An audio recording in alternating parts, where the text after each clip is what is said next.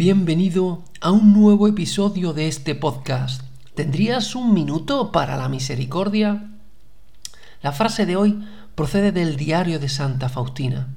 En él leemos que Jesús le dice a Faustina, todas las almas que adoren mi misericordia y propaguen la devoción invitando a otras almas a confiar en mi misericordia, no experimentarán terror a la hora de la muerte, mi misericordia las protegerá en ese último combate.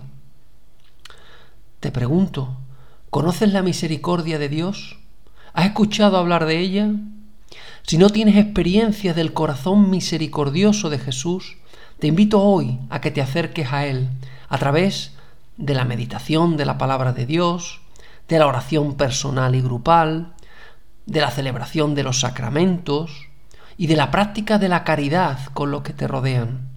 Entra hoy por la senda de la experiencia de su misericordia y verás que tu vida se transformará, ya que su misericordia brotará y crecerá dentro de ti, para que seas a su vez fuente de misericordia para los demás, anunciador de esta gran noticia, que su misericordia no tiene fin y busca insaciablemente a todos los hombres.